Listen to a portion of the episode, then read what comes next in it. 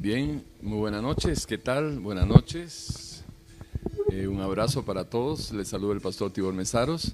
Estamos aquí eh, a punto de enlazarnos con Radio Urbano, la radio que se ve aquí en San José de Costa Rica.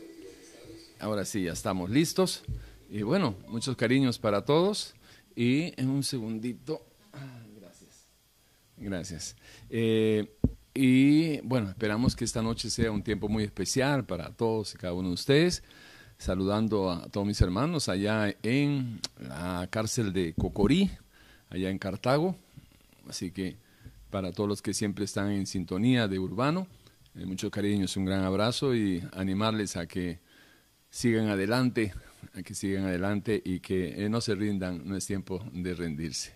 Sí, ok, bueno. Eh, por otro lado, a la hermanita Delia Gómez, ella está en, Ar- en Argentina y pues siempre está en sintonía también aquí este, de la transmisión, así que para ella también un gran abrazo y para todos los que siempre regularmente nos acompañan domingo a domingo a partir de las 8 de la noche. Bien, eh, hoy eh, es nuestra in- intención cada vez que estamos en los micrófonos de, Urbano, de traerles un, un mensaje educativo, un mensaje a la luz de la palabra que les pueda ayudar a orientarse, a repensarse, como dicen por ahí, y que puedan eh, tener la, la, la oportunidad de cambiar de vida si así lo desean.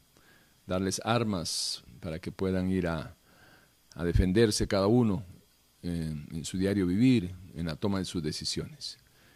Eh, el tema que les traigo en esta noche es acerca de la santidad.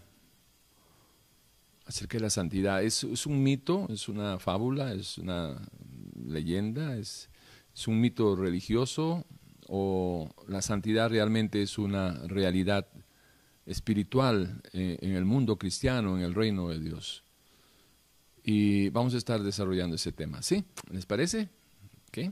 Acompañan, vamos a orar y pedirle al Señor que nos ayude, que podamos tener la mente clara y, así eh, poder este, expresarnos para que todos podamos entender a la luz de la palabra, que, que, que alumbre nuestro entendimiento, para que oyendo podamos ver cuál es la perfecta y santa voluntad de Dios en nuestras vidas.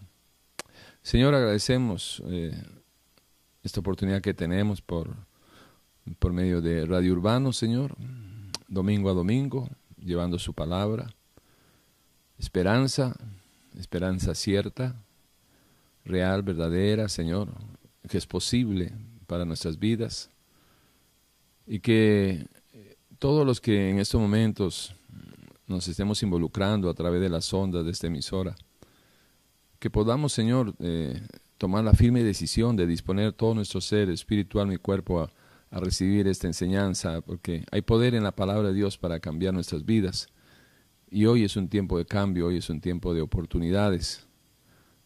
Siempre que se escuche la palabra, será tiempo de oportunidades para cambiar nuestras vidas para bien. Gracias, Señor, por esta noche. Gracias por este tiempo de edificación, Señor. Gracias por Urbano, Señor, que nos da esa oportunidad. Amén, amén, amén. Bueno, bueno, bueno, vamos a ver. Eh, les he preparado un material, ¿verdad? Siempre venimos preparaditos para poder compartir con ustedes. Eh, mucho eh, se escuchaba ya por los años 90, principios todavía del 2000, acerca del tema de, de la santidad. Hoy, hoy es casi un mandamiento olvidado, porque ciertamente es un mandamiento, dice el Señor en su palabra, de que, que seamos santos, eh, porque Él es santo. Y bueno, en esta noche vamos a tratar de describir más que definir el concepto bíblico de lo que significa en la santidad, a través de algunos principios que manejamos y eh, alguna línea de, del proceso, porque usted recuerde que en la vida todo es un proceso, ¿sí? Eh, antes de ser viejo usted era joven y antes de ser joven era eh, un adolescente, un niño, un bebé. Antes de eso, quién sabe por dónde andaba. Pero eh, es todo un proceso. La vida es un proceso y no se sienta mal, no se desanime cuando no espera, no recibe, perdón, los frutos que usted desearía. Siempre y cuando sea consciente y acepte su responsabilidad de que no puede cosechar donde no ha sembrado. Y hay mucha gente que se frustra, injustamente digo yo, porque bastante ya tienen con ser irresponsables, eh, para, para que encima eh, se carguen, se descalifiquen solitos o, solitas, ¿verdad? Eh, en el sentido de que es que yo soy un inútil, que a mí nada me sale bien, etcétera, etcétera, por esa línea de que alabanza, ¿no? Pero si son reales, si son sinceros, o como dice Arturito, un saludo para Arturo si nos está viendo, si son sinceros, entonces eh, en realidad no se deberían de juzgar tan mal. ¿Por qué? Porque eh, es una injusticia lo que se están haciendo ustedes mismos. No pueden cosechar si no han sembrado. Entonces, ¿cómo esperan el final de, un proceso cuando no lo han iniciado? para todo, para todo en la vida hay que iniciar un proceso. Para ser un profesional usted tiene que ir primero al kinder, luego ir al, colegio, a la escuela, a la universidad, estudiar. Hay un proceso para todo. Bueno, para la vida cristiana también.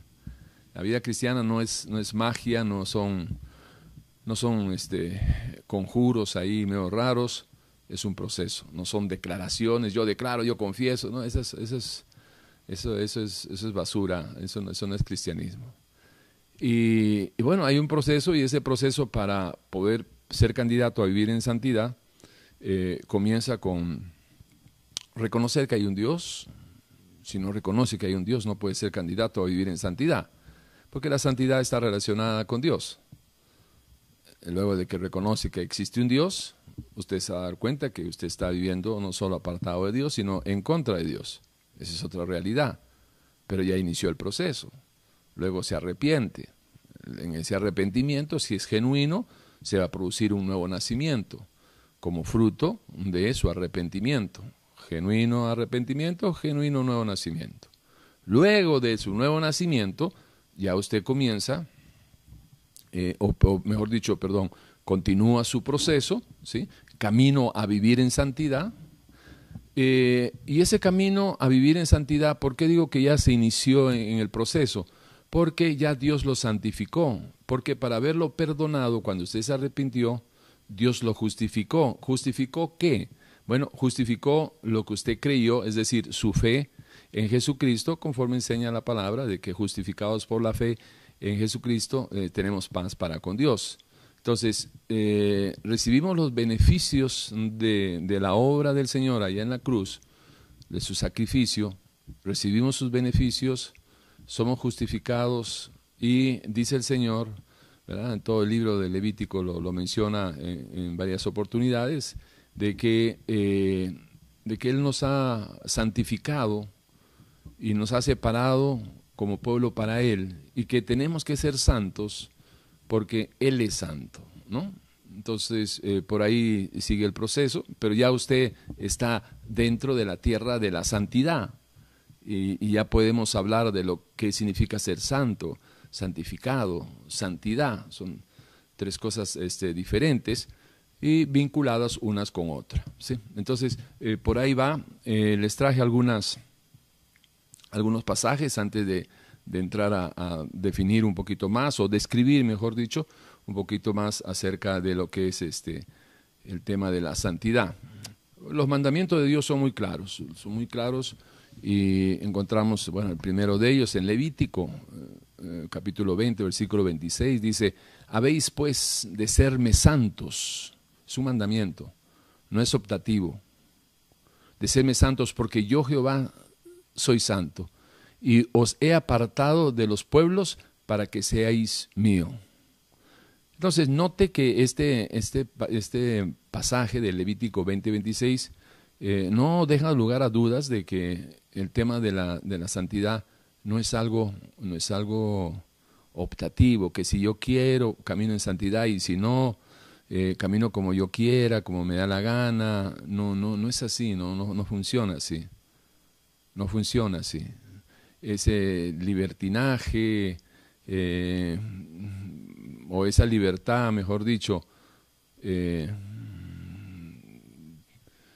que ya dejó de ser libertad y se convirtió en un libertinaje, es terrible para, la, para el pueblo que dice que es creyente, para el pueblo que dice que es cristiano.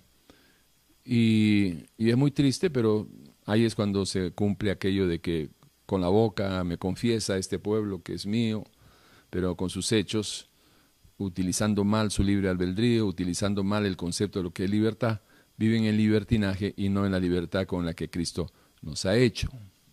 Eh, Levítico 20, 26 tiene un paralelo con Hechos 2.40. Eh, vuelvo con Levítico 20, 26. Habéis pues de serme santos porque yo Jehová soy santo y os he apartado de los pueblos para que seáis míos. Ahora vayamos a Hechos 2.40. Y, y, con otras muchas palabras testificaba y les exhortaba diciendo, sed salvos de esta perversa generación. ¿Se da cuenta? Entonces, eh, ah, en la intencionalidad de Dios es de que en el momento que usted entre en una relación con Él, que esa relación sea de acorde a la naturaleza de Dios. No puede usted eh, concebir de que con un Dios santo usted va a llevar una vida este, en pecado. No creo que, que alguien que sea consciente y honesto consigo mismo pueda pensar de tal manera. El que se quiere engañar puede hacerlo, pero, pero si uno es sincero no, no, va a ser así. Luego vamos a, a 1 Pedro eh, 3.15, eh, perdón, 1.15 y dice así, eh, 14, como hijos obedientes no os conforméis a los deseos que antes tenías, estando en vuestra ignorancia, sino como aquel que os llamó es santo, sed también vosotros santo en toda vuestra manera de vivir, eh, insiste en el mandamiento, en toda vuestra manera de vivir, porque escrito está, y se refiere a Levítico 20:26, sed santos porque yo soy santos. Y esto está registrado en, el Evangelio, en el Evangelio de Jesucristo, en el libro de Pedro. Ahora, ¿se puede caminar en santidad? Bueno, eh, antes de, responderle, quisiera compartir algunos principios sobre la, sobre la, santificación y qué creemos conforme a lo que enseña la doctrina cristiana. ¿sí? Em, creemos que sin santificación no hay salvación. Ahora, como habíamos hablado de un proceso, estamos claros de que eh, en el momento de que Dios nos santifica, comienza también el, proceso de nuestra salvación, en que en su primera etapa, llamémoslo así, dura hasta que eh, nos alcance la muerte física. En el momento que usted muere físicamente, se sabrá si logró salir victorioso de aquí de lo temporal para eh, ser recibido como vencedor eh, allá en la eternidad por el mismo Señor Jesucristo. Dice el Señor, eh, Apocalipsis 3:21, al que venciere, ¿sí? ahí está bien claro de que es algo, es algo que se va a, tener su cumplimiento en algún momento eh, de, de, su vida, cuando ésta llegue a su final, al que venciere, a ese le daré que se siente en mi trono, así como yo he vencido y estoy sentado en el trono de mi Padre. Así que creemos que sin santificación no hay salvación, y si estamos salvos es porque estamos viviendo en santidad, entendiendo que primero Dios nos santifica. Nos, eh, en medio de una relación viene el Espíritu Santo a habitar en la persona y eh, consecuentemente no solamente estamos salvos por haber sido perdonados nuestros pecados, sino que estamos salvos porque entramos en una relación con la vida. 1 Juan 5.12 dice, el que tiene el Hijo tiene la vida, el que no tiene el Hijo no tiene la vida. Entonces la salvación está ligada a la presencia del Espíritu Santo de Dios en la vida de la persona pecadora que se arrepintió, fue justificada, perdonada, lavada por la sangre de Cristo y te dan cuenta que esto es un proceso. Lavada por la sangre de Cristo y el Espíritu Santo de Dios entra y eh, se hace uno, así dice la palabra, el que se une con el Señor, uno es con su espíritu, con la nueva criatura. Y ahí empieza toda una relación linda y preciosa que mientras se mantenga en reciprocidad esa relación ¿sí? de conocimiento y vivencia de la voluntad de Dios, Dios garantiza que el que haga eh, eh, y que viva de tal manera, eh, viviendo en obediencia a su palabra, a su voluntad, Dios garantiza la presencia de Él en esa, en esa nueva criatura que está caminando en obediencia. Y la tierra de la obediencia, a la tierra de la perdón, la tierra de la santidad se llega a pisar a través de la obediencia. Con la, con la primera reacción cuando uno oye la palabra, que es el de reconocer a Dios y arrepentirse. Cuando yo oigo que tengo que arrepentirme y obedezco genuinamente, empieza a venir la primera bendición a causa de la obediencia, porque la obediencia siempre bendice. La obediencia a la palabra siempre bendice. De hecho, los problemas de las personas y, en eso lo, sé con toda la autoridad del caso, porque yo viví desordenadamente y en desobediencia absoluta al Dios de la Biblia por 35 años. Entonces sé lo que les estoy hablando. Así que si estamos salvos es porque estamos viviendo en santidad y si estás en pecado no puedes tener la salvación, porque la salvación depende de la presencia de Dios en tu vida y la garantía de su presencia está en que andemos en santidad. Una persona que no anda en santidad puede decir que está predestinada, puede decir lo que sea. Pero en algo creo que vamos a estar de acuerdo, que sin santidad nadie verá al Señor. Eh, creemos en la santidad como un estilo de vida. Eh, creemos que eso es lo que Dios anhela para relacionarse con sus hijos. Hijos, aquellos que han trascendido de criatura a hijos a través del nuevo nacimiento, que habla Juan capítulo 3, del versículo 3 al 7. Y, que, que por medio del conocimiento y vivencia en obediencia a la palabra de Dios, sí es posible. Esa santidad como estilo de vida sí es posible. Aunque usted escuche desde los púlpitos pastores curándose en salud, diciendo no, no se puede este, vivir en santidad porque es santo y perfecto solo Dios. Bueno, es que eh, si nosotros tenemos que llegar el momento, usted y yo, bueno, yo ya lo pasé ese puente, ya lo hice, usted debería de hacerlo algún momento, en que tiene que decidirse a quién le cree. Al hombre que dice que no se puede vivir en santidad o a Dios que, que le manda a uno a que vivamos en santidad. ¿A quién le cree usted? Yo decidí creerle a Dios.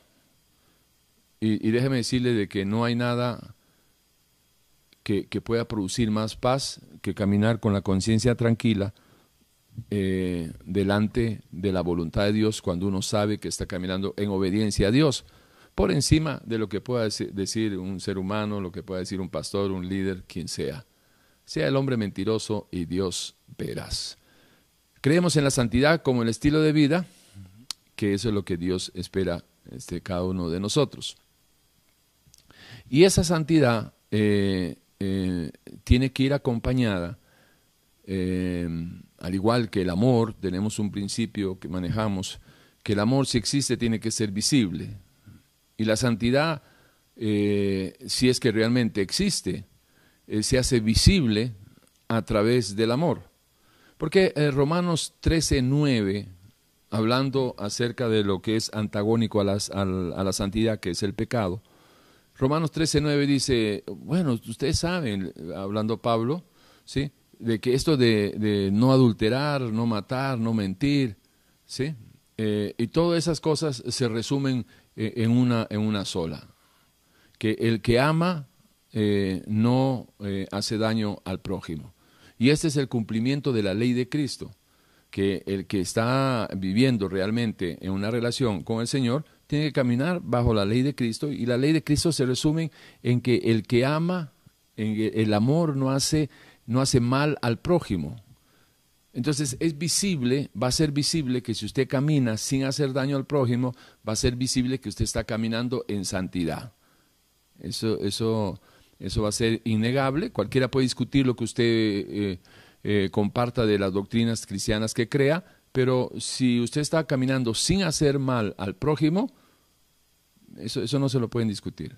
Se pueden burlar porque eh, ahora la nobleza y, los buenos actos y, caminar en, en, la fe en Jesucristo es, es, eh, sinónimo de burla o, causa de, de, burla para más de uno, pero ese es el problema de ellos. Y lo importante es cómo, cómo está usted y qué piensa. Eh, lo que Dios esperaría de un verdadero cristiano, de un verdadero hijo de Dios, del comportamiento de la nueva criatura, según lo que está revelado a, a través de Efesios 4:24, es de que nos vistamos del nuevo hombre, creado según Dios, en justicia y santidad de la verdad. Ok, vea, esto es muy importante. Una cosa es la santidad y otra cosa es ser santo y otra cosa es la santificación. ¿sí? Eh, primero es la santificación. Usted no puede ser santo si Dios no lo ha santificado. Y para estar santificado o ser santificado por Dios, quien es quien nos santifica, Dios es quien nos santifica en primera instancia. Luego el hombre tiene que mantener esa separación, consagración, porque santificar significa consagrarse, consagrarse, consagrarse para Dios. Entonces, en primera instancia, Dios es quien nos consagra para Él. Recuerdan que leímos en, el libro de Levítico 20:26 que eh, el Dios que, que, seamos santos porque Dios es santo y Él nos ha escogido, nos ha separado un pueblo separado para Él, separado de, de todos los pueblos paganos que en esos tiempos existían. Y obviamente es el mismo principio para estos siglos que, en el cual nos toca a nosotros vivir. En todo caso, hay que tenerlo muy, en claro. Primero es la santificación. Entonces, el pecador, el pecador santificado a causa o eh, como causa de su arrepentimiento, ese pecador Dios lo traslada del reino de las tinieblas a su reino y, siguiendo el hilo conductor de lo que estamos explicando en este momento, ese pecador deja de ser pecador y se convierte en una persona santa. El concepto santo no es el concepto religioso, ¿verdad? De la coronita aquí y un cordoncito en la pancita ahí y estar ahí este, clavado en, algún lugar ahí, este, o que le hagan una estatua a uno, o lo que sea. No, eso no tiene nada que ver. O, que uno sea beatificado por, por la religión católica en este caso y sus santos. No, un santo para Dios en la Biblia significa una persona pecadora que ha sido justificada, perdonada, lavada por su sangre y que ha sido consagrada, ha sido segregada del mundo para congregarse en él. O sea, que sea parte del cuerpo de Cristo, ¿verdad? En el cual la cabeza es Cristo y la vida la da el Espíritu y el alimento es la palabra. Entonces, eh, en ese sentido, es lo que bíblicamente se conoce como santo una persona que ha sido santificada. Ahora, ¿y qué es la santidad? La santidad es el vestido, el traje de etiqueta del santo. ¿Por qué? Porque la persona santa, lo que aquí, que el Pablo en, Efesios 4:24, cuando habla, y vestidos del nuevo hombre, creado según Dios en justicia, en la justicia y santidad de la verdad vestidos del nuevo hombre. O sea, la vestidura, la vestidura, lo que, lo que va a hacer visible que un, que un pecador es santo es sus decisiones en armonía con la santidad de Dios. ¿Por qué? Porque este, en cuanto se refiere a Dios, esto del término santidad, en cuanto se refiere a Dios, es en, los absolutos, ¿verdad? Que nuestra mente finita no le, no le da, en los absolutos y en los eternos conceptos de pureza, de integridad, de honor, de, de, de, ausente de toda contaminación, sin mancha, o sea, y todos los atributos y todos los elogios y, nos quedamos cortos de lo que es eh, de lo que es la santidad de Dios es decir, lo que, lo que refleja su santo ser, lo que refleja su santo ser, el ser de Dios, el Zoe de Dios, lo que refleja, ¿sí? El santo ser de Dios es lo que usted puede llamar la santidad de Dios. Note que hay una, un, hilo delgado, ¿no? La santidad de Dios refleja, las, la, refleja la pureza de lo santo, de lo puro que es la persona de Dios. Entonces, no tenemos palabras para poder describir eso. Eh, una mente finita no le vamos a llegar, ¿sí? Pero este, es nada más para tener una idea, un punto de referencia. Entonces, una persona santa, volviendo al hombre, eso es en relación con Dios, pero la santidad en relación con el hombre es cuando eh, esa persona, el santo, el, que ha sido justificado ¿sí? por Dios, esa persona refleja en su vida, ¿sí? refleja en su vida la moral de Dios. Y cuando está en armonía con la moral de Dios, esa persona santa va a vivir en santidad. ¿Y qué es vivir en santidad? Vivir en armonía con la moral de Dios. Y cuando usted camina con la moral de Dios, entonces, lo que usted va a poder eh, notar, por lo menos usted, es de que, wow, ciertamente la Biblia es la autorrevelación de quién es Dios. Ciertamente Dios es quien dice que es, y ciertamente yo soy lo que dice Dios que yo soy cuando estoy en obediencia, y yo soy lo que dice Dios que yo soy cuando estoy en desobediencia. Ciertamente la verdad de Dios, la verdad absoluta de Dios. Es inmutable y la verdad de Dios es verdad, la absoluta verdad. Entonces, nos venimos a la palabra y encontramos en cuanto a la nueva criatura, que la santidad como carácter, como, como expresión de la nueva criatura, expresión visible de la nueva criatura, porque está ligada a la moral de Dios. Y eso es lo que va a producir la santidad de Dios, que es, la santidad de Dios es el punto de referencia de la moral de Dios que Él espera que nosotros busquemos, andemos, vivamos, porque tenemos que ser santos como Él, porque Él es santo. Entonces, por ahí va. Ahora, esto es aquí, en lo legal. Ahora, en lo vital, ya es donde usted va a ponerlo, va a trascender de lo que está escrito, lo legal, a lo vital, a través del conocimiento de lo que está escrito y la vivencia por medio de la obediencia. Para obedecer a Dios y mantenerse en la palabra, viviendo la palabra, dígame si no es cierto que el requisito principal debe de ser el conocer la palabra. Porque ¿cómo podemos obedecer la palabra si no conocemos la palabra? Ahora, como me decía a mí mi abuelita, Tibor, pero ¿por qué eres tan bruto? ¿Cuál es la parte que no entiendes?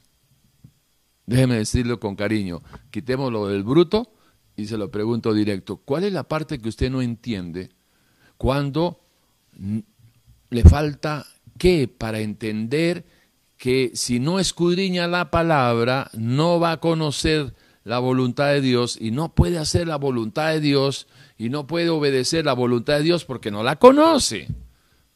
Ahora, ¿cuál es la parte que no se entiende? Que la inmensa mayoría de la gente que se congrega en las, en las iglesias de corte evangélico, la, la inmensa mayoría de la gente no escudriña la palabra, no lee la palabra. Entonces, ¿cómo es que van a poder vivir en santidad si no saben cuál es el camino de la santidad? ¿Cuáles son los peligros? ¿Cuáles son los obstáculos de la santidad? ¿Cómo podemos alcanzarla? ¿Cómo podemos desarrollarla? ¿Cómo podemos sustentarla? ¿Cómo podemos hacerla nuestra? ¿Cómo podemos ser candidatos a vivir en santidad si no sabemos cuáles son los caminos de santidad? ¿Verdad que tiene sentido? Es un mandamiento. La santidad no, no es algo optativo, es un mandamiento. No es algo optativo. Ahora, si nosotros creemos realmente de que Dios es justo, pregunto, Si Dios es justo, ¿usted cree que Dios le va a pedir a usted algo que, que Él sabe que usted no lo va a poder lograr? Yo no creo en ese Dios. Ahora, ¿cómo usted va, a decir, no, es que no se puede vivir en santidad? Bueno, pues entonces agarremos y rompamos el libro de Levítico, rompamos el libro de, de Primera de Pedro, y a ver si nos quedamos solamente con Jesucito sana y salva y gloria a Dios y aleluya. No sé. Pero Dios esperaría que dejando los rudimentos, es decir, los rudimentos de Cristo, las primeras enseñanzas de Cristo, el ABC, ¿verdad? Eso de arrepiente, te pide perdón y, ¿verdad? Y bueno, ya, ya me arrepentí, ya pedí perdón. ¿Y ahora qué? Ahora entra en el proceso. ¿Y cuál es ese proceso? Bueno, Romanos 12.2. Romanos 12.2 12, dice que no nos conformemos a, este, a este siglo, que nos indignemos y que renovemos nuestro pensamiento, nuestra mente, para que podamos comprobar cuál es la perfecta y santa voluntad de Dios. Y siguiendo ese, ese mismo hilo conductor de, entendiendo que es un proceso, vamos y nos metemos a, a Juan 5:39, escudriñemos las escrituras, porque ahí está la vida eterna y ellas son las que dan testimonio de Jesús. ¿Y cómo vamos a poder agradar a Jesús si ni sabemos cuáles son sus testimonios, cuál, es, cuál es el carácter del Señor? Y por ahí vamos. ¿Sí? Bueno. Entonces, eh, Vamos a ver, déjeme, déjeme ver qué andamos por aquí. Ok. Eh, ok. Tengo unos principios rápidos porque eh, ahorita le voy a dar un consejo de cómo, cómo se puede caminar en, ¿cómo se llama?, en santidad. Eh, caminos prácticos. Ok. Principios, algunos principios para, para poder este, hacer una, un, paisaje, un panorama más fácil para ustedes. ¿sí? El Dios creador de la Biblia se nos revela progresivamente en medio del avance de nuestra comunión con su Espíritu por medio del conocimiento y vivencia de su palabra a través de la obediencia. Estas son tres cosas que usted debe tenerlo bien presente y estamos martillando y martillando para ver si acaso ya usted tiene hambre y sed por conocer al Señor. Conocimiento, vivencia por medio de la obediencia. Andar en el espíritu no, no, es andar por los cables de, la electricidad ni, ni, por los techos. Andar en, en el espíritu es vivir la palabra a través de la obediencia. Andar en el espíritu te revelará quién es Jesús, porque así dice el Señor, que el Espíritu de Dios tomará de Jesús y te lo hará saber. Y entonces vas a comenzar a amarlo. Luego de ir conociéndolo, lo vas a amar. Más lo conoces, más lo vas a amar lo vas a llegar a adorar y a servir. No puedes servir a quien no adoras, no puedes adorar a quien no amas. Póngale la firma, dice Richard Molina. Andar en el Espíritu es vivir la palabra a través de la obediencia. En un mundo de tinieblas, Dios nos dejó su palabra, que es la lámpara que alumbra nuestros pies y es lumbrera en, en nuestros caminos, para que podamos ver su verdad y logremos la vida temporal honrándolo a Dios, encaminada hacia su presencia allá en la eternidad a través de la obediencia. Bien, eh, ahora sí, hermanitos, lo que nos queda de tiempo, que son 27 minutos más o menos, 25, eh, quisiera, quisiera compartirles, eh, para ayudarlos a, ubicarle un grave peligro, que de repente mucha gente no lo conoce, que está en el libro de Eclesiastés, y habla acerca de una pequeña zorra. Y esta pequeña zorra que se come grandes viñeros, es decir, se come eh, fortunas, es una, es una pequeña zorra muy destructiva, eh, y si usted no la persigue, la alcanza y la destruye, póngale la firma que ella lo va a destruir a usted lo va a destruir. Y va a destruir todo. Va a destruirle todo. Aquí en lo temporal. Y si sale con ese sello, allá en la eternidad, se va a ir a usted a una eternidad fuera de la presencia de Dios. Si usted sale con este con esta etiqueta, mentiroso. La mentira es una pequeña zorra que se come grandes viñeros. La mentira, eh, el mayor estorbo, es, si no es el mayor, es uno de los principales, por lo menos está en el podio de los tres primeros, peligros, estorbos, eh, obstáculos que tiene una, una persona para caminar en santidad. Para mantenerse en santidad, para mantenerse santos, santificados para el Señor y para vivir en santidad, usted tiene que perseguir, ubicar, perseguir y destruir a esta, a esta pequeña zorra. Isaías 63.8 habla el Señor y dice lo siguiente, ciertamente mi pueblo son hijos que no mienten, y fue su salvador de los que no mienten. Recuerde que el mentiroso está en la lista de los que no entrar en el reino de Dios. Así que si usted es un mentiroso, pero usted se burla del adúltero o se burla de un asesino que, que ahora está en la cárcel, usted dice, ah, mira, ese idiota está en la cárcel. Sí, pero si ese asesino se, se arrepiente ahí en la cárcel, cuando él muera, si se arrepintió genuinamente, va a estar en el, sentado en la mesa del Señor. Pero usted que supuestamente está libre porque no está detrás de unos barrotes, ¿sí? Cuando usted se muera siendo un mentiroso, si es que no se arrepiente, usted no va a llegar a estar en la presencia del Señor. Y eh, quisiera hacerlo visible algunos principios acerca de esta pequeña zorra que puede destruir años de su esfuerzo. ¿sí? Eh, esto no lo tome como una amenaza. Eh, no, este, este en este espacio de aquí en Rayo Urbano tratamos de advertirle a la gente para su propia protección, advertirle el peligro para que puedan escapar de él. Y eh, déjeme decirle, no se asuste, pero considérelo seriamente. No es una amenaza, es una advertencia. ¿sí? Cuando el médico le dice a un alcohólico, un borracho, y le dice, hey, te tomas un maldito trago más y se te revienta el hígado, no le está amenazando, le está diciendo por su bien. Deje de tomar porque se le va a reventar el hígado. Bueno, de esa misma manera, deje de mentir, porque no se le va a reventar el hígado, se le va a reventar toda la vida. ¿Por qué? Porque si usted tiene años de construir una familia y cuando le agarren en una mentira, se empieza a derrumbar todo el castillo que usted puede haber construido en años destruir años de sacrificios, de sueños, de familia, de imagen de padre, cuando sus hijas o sus hijos se den cuenta que usted es un vulgar mentiroso. Una vez de que se le cae la imagen por la mentira, como que eh, está tan contaminado humanamente, es imposible que sea restaurado y se quite la etiqueta de mentiroso el que miente y es descubierto. Solamente a través de una restauración con Dios y con un, cumplimiento de tiempo y espacio prudente, justo y necesario, Dios puede restaurar a una persona y puedan decir, ese que está ahí, ese era un, gran mentiroso. Yo me imagino que de eso, de deben decir de mí. Ese, ese que está ahí predicando era un gran mentiroso. Yo lo conocí hace 31 años, pero tengo que decir que 30 años para acá, desde el 91, ese ya no es el mismo mentiroso de antes. Pero, claro, pero ya pasaron años de que estamos dando prueba que ya nos hemos apartado del camino de la mentira.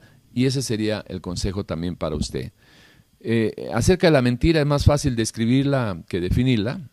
La mentira es un veneno que mata la confianza. Es el origen de muchas relaciones que hoy se les conoce como parejas tóxicas. Eh, una pareja es tóxica cuando uno de los dos es mentiroso y una, y una pareja es veneno puro cuando los dos son mentirosos. Entonces ahí no queda, ahí no se salva, pero ni las ratas. Eh, y pobre los gusanos, si se mueren esos dos mentirosos, pobre los gusanos que vayan a entrar en, la, en la, caja de, esos, de esas personas que se mueran, si es que insisten en no arrepentirse. Eh, donde está la mentira, mira qué raro siempre hay un mentiroso ahí. Donde esté la mentira, aunque usted no lo crea, siempre hay un mentiroso. Si usted desea tener una verdadera relación con Dios, deje de mentir. Porque Dios no camina con el mentiroso. No hay ninguna relación entre la mentira y la verdad absoluta del Dios absoluto. Y si usted quiere tener una verdadera relación con alguien aquí en lo temporal, aquí en la, en la tierra, deje de mentir. Porque ninguna relación basada en la mentira es real. Se está engañando solo. Lo que no es verdad es mentira. Y lo que es verdad existe. Lo que es mentira no existe. Porque es una mentira y no es verdad. Una mentira no es verdad. Y si no es verdad, no existe. Es una mentira, no es real. Dejen de vivir engañándose. Es mejor reconocer y aceptar que no tenemos nada a estar engañándose o engañando a la gente. Lo más terrible es engañarse uno mismo creyendo y hablando que uno tiene algo cuando no tiene nada. Y cuando me refiero a que uno hable teniendo algo cuando no tiene nada, no me refiero a todos esos carros de lujos que ahora andan ahí, ¿verdad? Más de un chiquillo ahí eh, con, su carrito y, está hasta aquí de deuda. No me refiero a eso. Me refiero sobre todo a, personas que dicen que tienen algo, pero que, les incumbe en lo personal, eh, eh, que esté ligado a, sus, a sus pasiones, a sus sentimientos, a sus, a sus pensamientos, a su supuesta integridad. O gente que, que habla de que tiene una familia, pero habla que tiene una familia, pero con sus hechos, con sus hechos mentirosos. Ha matado a la familia hace rato, no tiene familia. Todo es cuestión nada más que se descubra la mentira. Nada más que se caiga el adulterio, flum, y se fue. Están durmiendo, pero en las alitas de una cuca. El mentiroso no tiene nada, no tiene piso donde pararse, porque todo es falso. Entienda. Si usted es uno de esos, arrepiéntase antes de que, de que lo alcance su pecado que lo alcance la mentira. La única verdad de la mentira es que engaña, traiciona, es un asesino en serie, mata la confianza, mata la familia, mata su identidad, mata todo, destruye todo. Es un comején, es un comején, todo lo destruye. La mentira tiene su ADN, su huella digital, el engaño. Y tiene sus colores, el sufrimiento, cómo hace daño la mentira. Es tan destructiva, hace, causa tanto dolor. Y sobre todo, angustia. El mentiroso causa dolor a los demás, pero vive en un saco de angustia, porque siempre tiene que estar haciendo memoria de cuál fue la última mentira para poder sostenerla, porque un mentiroso sostiene sus mentiras con más mentiras y debe tener una memoria, pero de gigante, porque tarde o temprano el que sigue engañando se va a dar cuenta que no engañó a nadie, sino a él mismo, y su vida será un desastre. No te engañes, las malas conversaciones corrompen las buenas costumbres. Es decir, juntarse con mentirosos te alejará de la verdad. Si te acercas a la verdad, automáticamente te alejarás de la mentira. Pero si te acercas a la mentira, automáticamente te alejarás de la verdad. Si no te alimentas de la verdad, comerás del fruto de tu mentira. El que, se alejó, de la verdad de Dios para mentir, ahora, para volver a Dios, debe dejar de mentir. Cada vez que mientes, te aparta más de Dios. Y si estuviéramos hablando de alguna construcción, de algún muro, ahora que está de moda la construcción de los muros, cada vez que tú mientes es como si pones un ladrillo y vas levantando cada vez más y más lo que te va, te va a separar no solo de la verdad, sino del Dios de la verdad.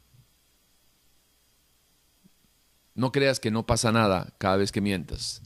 Cada vez que mientes, engañas y te engañas tú mismo. El mentiroso no cree que la mentira lo puede separar de Dios. Vea, créalo. La mentira te separa de Dios. No mienta para salvarte, porque aunque te salvas, vas a perder. En las matemáticas de Dios, si pierdes por Dios, ganas. Pero si ganas mintiendo, pierdes. El mentiroso al engañar se engaña a sí mismo, creyendo su mentira. El mentiroso es un desertor de la justicia de la verdad de Dios. Pero no te engañes, tarde o temprano el brazo de Jehová que no se ha cortado, te alcanzará. ¿Por qué? Porque tú vas pegado, ligado a tu propia mentira. El mentiroso no se puede desligar de su mentira hasta que se arrepienta y le pida perdón al Dios de la verdad. Ponga la firma. Para que tengamos un retrato de un mentiroso, se necesita unas pinceladas que resalten su hipocresía, unos trazos con brocha gorda que retraten su injusticia. Un par de brochazos más que muestren su crueldad. Una pincelada de su deslealtad. Y todo, todo esto, todo este mar, todo este, este cuadro, póngalo en un marco de la insensatez total del mentiroso y cuélguelo en la pared de su, de su casa, en la pared de su vida, para que pueda entender que en lugar de un espejo se debería de ver en ese cuadro. Si hay algo triste, es vivir engañado. Y si hay algo más triste, es engañar a los demás. El que miente hipoteca su alma aquí en lo temporal al mentir. Y si no se arrepiente, le será embargada y confiscada allá en una eternidad sin Dios. Por eso, cuando se habla de que somos redimidos y que Dios pagó nuestro precio, pagó también por tu alma hipotecada por ser mentiroso. Fíjese que no hay, no hay, una, no hay ni una reacción de supervivencia lógica que hasta los animalitos tienen. Por un puro instinto de conservación, por puro instinto de conservación, solamente uno debería decir, ok, perfecto, soy una persona pragmática, lo que funciona eso es lo que vale, entonces, si estoy viendo de que vivir en la mentira, todos los que viven en la mentira, porque ando entre mentirosos, a todos les va como un cuadrado, ¿para qué voy a seguir viviendo si soy una persona inteligente, mente abierta, super progre y todo el asunto? Porque no soy consecuente, porque no soy pragmático. No, no, no, no tiene que ver ni con fe de, de Dios, tiene que ver nada más con un mero instinto de supervivencia, nada más, instinto natural. Si sé que por ahí me va a ir como un cuadrado, ¿para qué me meto? Si sé que mintiendo me va a ir como un cuadrado, ¿por qué sigo mintiendo? Bueno, aunque usted no lo crea, la respuesta está en la palabra. Porque el hombre sin Dios, apartado de Dios, nada puede hacer que termine bien. Y como está alejado de la moral de Dios, no vive consagrado ni separado a Dios, no le interesa nada de Dios, pues entonces tarde o temprano va a ser esclavo de su propio pecado, esclavo de su propio libertinaje. El mentiroso es tan cobarde en su actitud que se esconde de toda verdad. La Biblia lo dice de esta manera, que el que anda mal, el que anda en tinieblas, no se acerca a la luz para que sus obras malas no sean expuestas. Por no conocer y amar la verdad, el mentiroso no aborrece la mentira. Si no logras amar la verdad, nunca podrás amar, eh, nunca podrás aborrecer la mentira. Va de nuevo. Por no conocer y amar la verdad, el mentiroso no aborrece la mentira. Si no logras amar la verdad, nunca podrás aborrecer la mentira. Y ahí eh, media tu relación con Dios, o si no, nunca lo vas a hacer. La mano de la verdad es la única que puede levantar del fango al mentiroso que ha caído en la trampa del engaño de su propia mentira. La Biblia dice, Señor dice en su palabra, y conoceréis la verdad y la verdad os hará libres.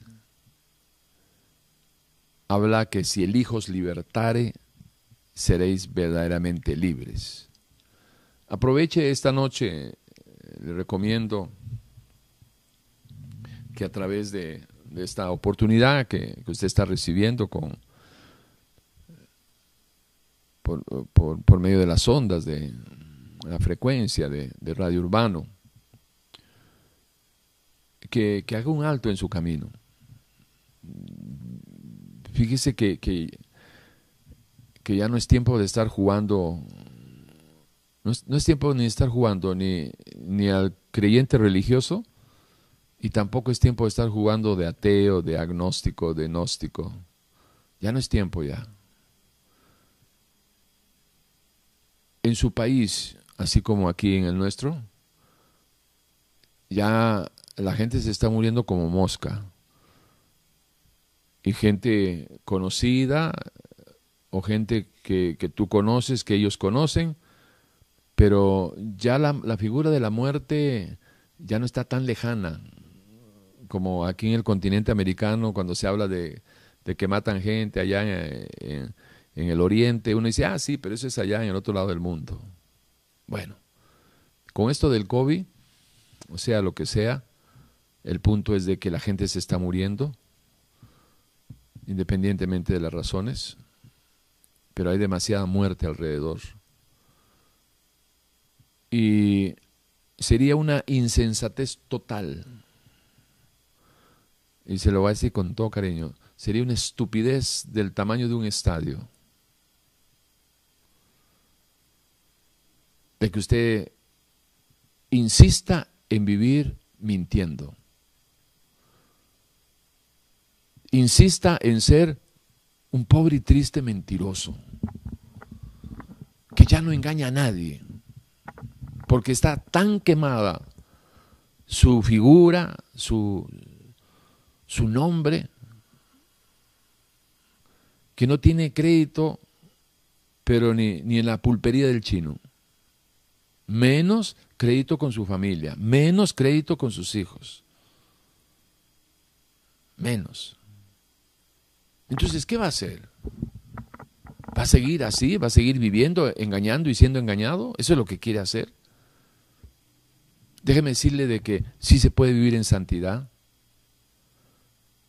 sí se puede vivir agradando a Dios, que es otro estilo de vida totalmente diferente a lo que usted puede haber conocido en el mundo de la mentira. En el reino de Dios, la verdad es, es una fuente de muchas de muchos beneficios. Iba a decir bendiciones, pero como, como no sabes qué es eso, porque si no estás caminando en la cosa del Señor no lo sabes pero de muchos beneficios para tu vida. Por ejemplo, la paz. El que camina en, verdad, camina en paz. Por lo demás, hermanos, todo lo que es bueno, todo lo que es puro, si hay algo digno de alabar, si, todo lo que es verdadero, en eso pensad. Y el Dios de paz estará con ustedes. La gente quiere paz, pero pero pareciera que quieren cosechar donde no han sembrado. Pareciera como que se quieren eh, brincar todo el, proceso justo y necesario, que es a través de una relación para tener paz, esa paz que solamente la da el Señor y que posiblemente lo ha escuchado y te ha reído, pero dime una cosa, explícame. Tú puedes reírte de lo que yo estoy hablando, de que la paz que da Cristo, la paz que da el Señor, la paz que da la verdad. Puedes reírte, pero explícame, explícame, no, explícate tú. ¿Por qué tú no tienes paz? ¿Por qué vives en esa angustia constante y eres un volcán a punto de explotar? Peor que los de Finlandia. ¿Por qué? ¿Por qué tanta violencia? ¿Por qué tanta amargura? ¿Por qué tanta, tanta grosería? ¿Por qué tanta bilis cada vez que hablas? ¿Por qué te desquitas con tu familia? ¿Por qué eres un abusivo con, con tu esposa? ¿Por qué? ¿Por qué eres un agresor? ¿Por qué? Te voy a ayudar. No es porque sea malo. No, que, que estás haciendo cosas malas, estamos de acuerdo. Estamos de acuerdo Pero no es porque seas malo. Tu problema no es tu carácter, tu mala crianza. Tu problema no es ni la droga, no son los vicios. Tu problema no es el adulterio, tu problema no es la fornicación, no es la pornografía. Eso no son tus problemas. Tu problema es que eres una persona sin Dios. Ese es tu problema. Y como eres una persona sin Dios, lo que estamos hablando y mencionando, que, tu violencia, que la pornografía, que tu mentiras, que esos son frutos, frutos de la ausencia de Dios en tu vida. Eso es. Y nunca vas a poder cambiar. Te vas a morir como un perro ahí. Así, literalmente. Si quieres, lo digo de, una manera más, más eh, decente. Te vas a morir como un dog.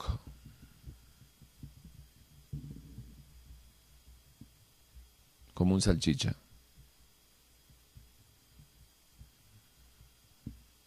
Como un pequinés. Si no te arrepientes, la mentira te va a alcanzar va a destruirte a ti, tu identidad, tu familia, todo. No te estoy amenazando.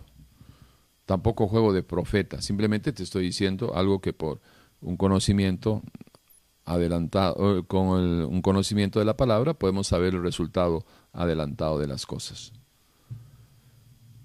Si no te arrepientes a tiempo, cuando el pecado te alcance, no te va a quedar pero ni el ojo cuadrado.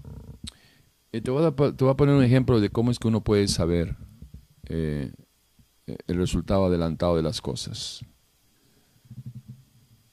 ¿Ves este reloj? ¿Sí? Ok. Yo puedo decirte qué es lo que va a pasar antes de que suceda por el conocimiento que manejo en el entorno en que estoy. Si yo lo reviento esto a la cámara con la intención de pegártelo en la cabeza a ver si reaccionas. ¿Sabes qué va a pasar? Número uno, que no te la puedo pegar en la cabeza. No vas a reaccionar por eso. Número dos, este aparato va a romper la cámara y vamos a quedarnos sin conexión. Entonces, antes de que suceda, porque conozco qué es lo que va a pasar, puedo decirte, esto va a ser así.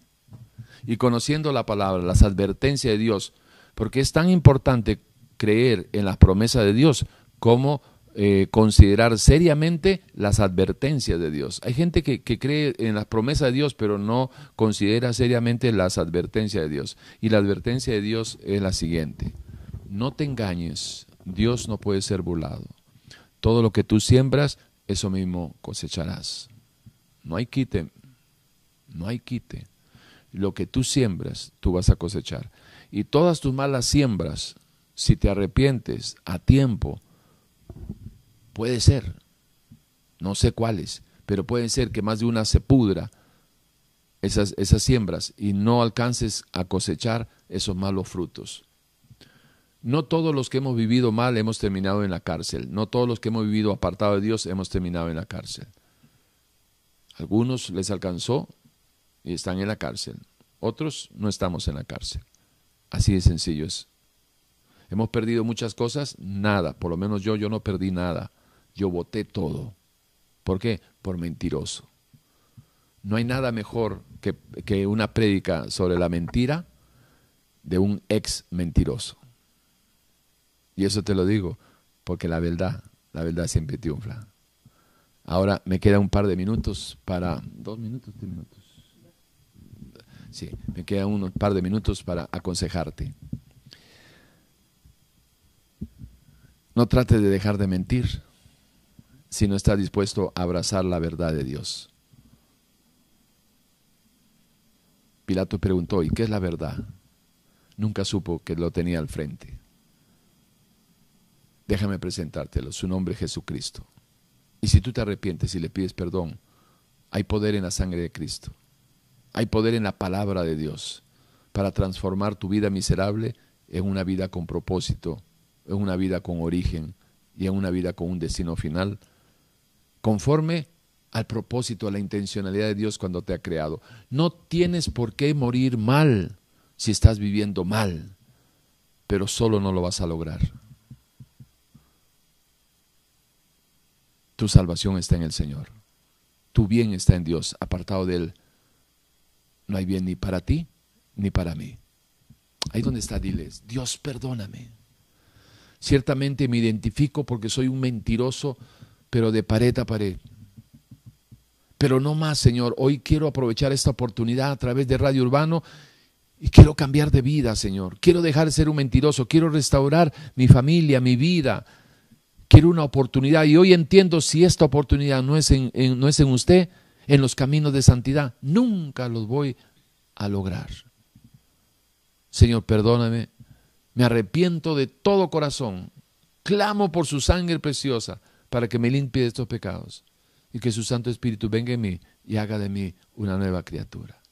Señor, gracias por esta oportunidad, la voy a aprovechar.